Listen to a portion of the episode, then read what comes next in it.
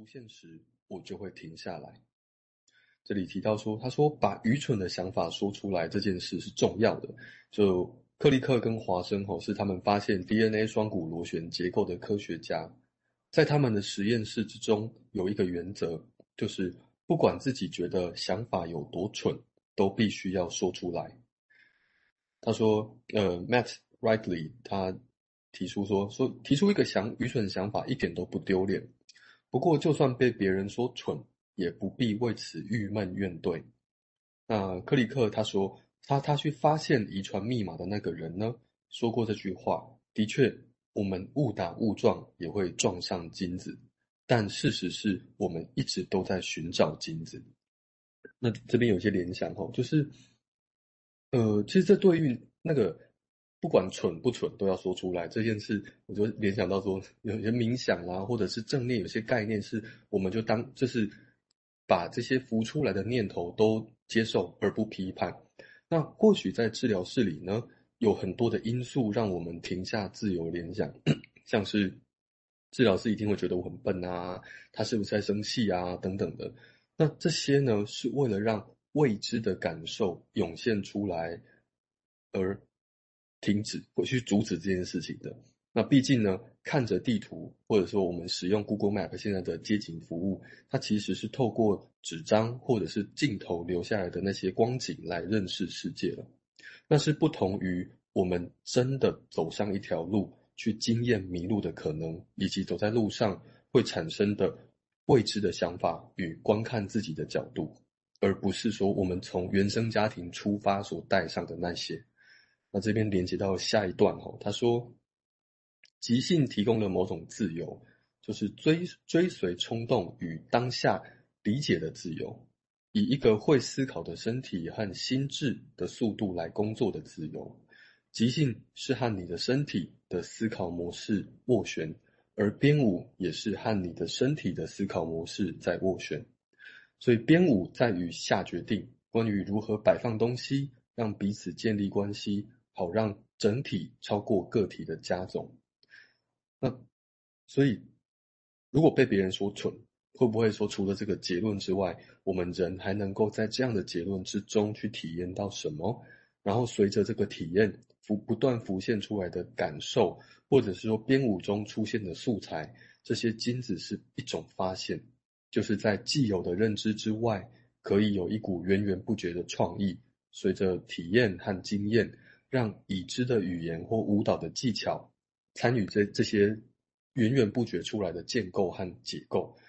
拼不断拼成另外一种材料，或许这比较接近于刚才提到 Beyond 那个横长连结的概念。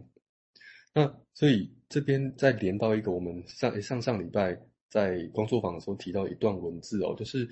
呃横长连结它它是是是它是一种表现，它是。精神分析对象，这是一个公式一样的哈，这个表现，它是一种无意识中存在如公式般不变的功能，在意识所见是会不断的变化的，可能是透过各种感官来呈现自己，而这种潜在的连贯性会不断的重复，用一种选定的事实来现身，用借此来表现自己，所以我们期待看到一个确定可以被描述的探知的公式，但是其实我们的感官所知。仅限于这个功能，就是这个公式所变换出来的结果而已。无论我们遭遇什么经验，触及什么感感官，它其实都会有给我们不同的结果。乍看之下是扑朔迷离，但是这些迥异的变换却能勾勒出一种无迹可寻的规律，是让人能够接近 O 的感受的。好，先停在这边。然后前六起那个发现 DNA，他们那种把愚蠢的想法说出来，这个真的是学到很重要。以后如果再带团体，然后看到有这种经验，我就会，我们现在开始说说愚蠢的想法吧。OK，哎，我刚刚刚刚那个 Lucy 不晓得你有没有说啊？剩下三分钟，你要说吗？还是我们继续我们的想法就可以？Hello。Hello，好，三分钟。好，那个 呃，没有，就是我的，谢谢你们。就是我的想法，就是呃，感觉你们刚刚有讲到那个部分，也有点像我之前讲的是那种，我们都有一个局限性吧。我刚刚忘记你们讲来，就是我们都有一个我们没有办法做到的一个疆界，我觉得，然后也是当如我自己的感觉是，如果我们能够这个放下这个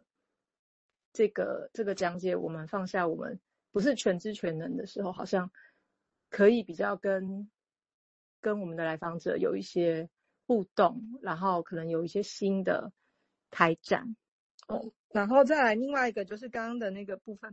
好像。我觉得那个不知道是碰撞啊，可能会有一些精子的感觉，好像也有点像是我们好像提供了就是一个一个门吧，就是然后它可能会撞击到不同的门，然后那我们可能去开了那不同的门，然后就会进入另外一个新的领域时空，然后那是我们本来的世界好像比较没有。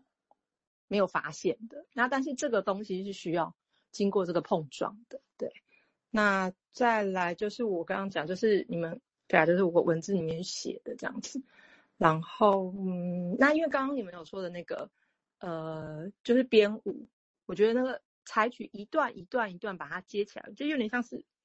就像是我们就是可能我们知道有一些原则，治疗的一些原则好了，那但是。但是我们也允许那个即兴的东西，就是包括自己，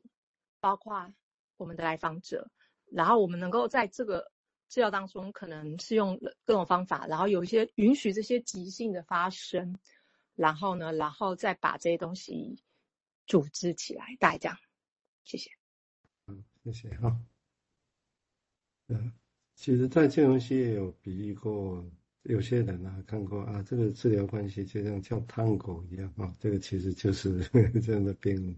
只是这个比喻就停在那里了哦，就是那这个意思到底里面跳探狗一样有多少的元素哦，或者那种跳探狗很难描绘，就好像一个小孩子婴儿刚生下来，他会一直往下坠，对不对？那个是他最自然的姿势。就像一个人受创伤的时候，他当然一直往下坠，那也是他最自然的姿势。我们没办法提醒他，我们只能 holding 他。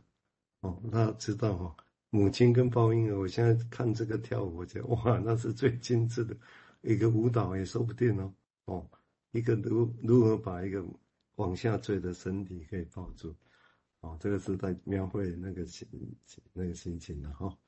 哎，现在不讲那个建佑有什么，真要回应吗？或者说，可能那个碰撞真的描述的很很传神哦，就是呃，其实在，在在只有自己一个人的状态，在那个幻想里面，其实应该是不会有办法感觉到自己是有所不能的，或者是哎，我我所想的就不能，不见得能够做得出来。但是因为有另外一个。